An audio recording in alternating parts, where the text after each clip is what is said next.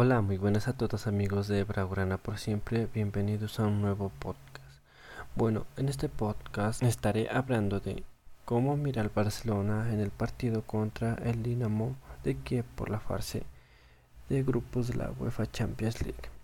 Bueno, el Barcelona ha conseguido una, una muy apretada victoria contra el Dinamo de Kiev el martes pasado por la Champions. Y digo apretada porque sinceramente el Barcelona jugó muy mal pero se llevó la victoria y casi diciendo que nuestro salvador es Marc André ter Stegen, el mejor arquero que tiene ahora mismo el Fútbol Club Barcelona.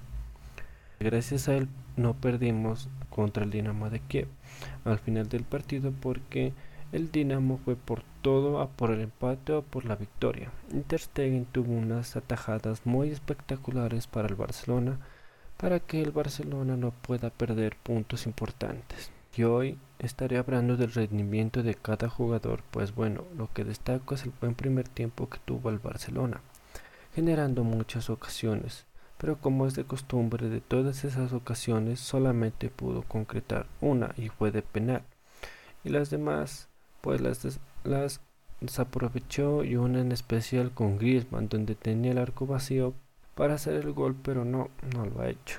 Un jugador que destaco que jugó muy bien es Pedri, que juega muy bien, que dicen algunos medios que se parece a Iniesta, pero no hay que meterle presión y dejarlo que juegue a su estilo. Y este es el jugador que tiene mucho futuro en este Barcelona. Y si es que Messi no renueva en este enero, puede que Pedri o Ansu Fati puedan ser los herederos. Pues estas joyas que dispone el, que dispone el Barcelona para ir formando el futuro y así conseguir unas adquisiciones para ganar muchos títulos importantes en las temporadas que vienen más adelante.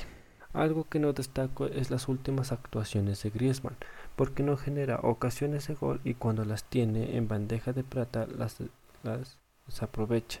Y es normal que los medios lo critiquen y para mí tienen razón porque es un jugador que costó mucha cantidad de dinero y no puede ser que no rinde el nivel adecuado. Así que el Barcelona lo tiene que vender sí o sí para este mercado de invierno, porque sinceramente para mí Griezmann ya no tiene lugar en este Barcelona.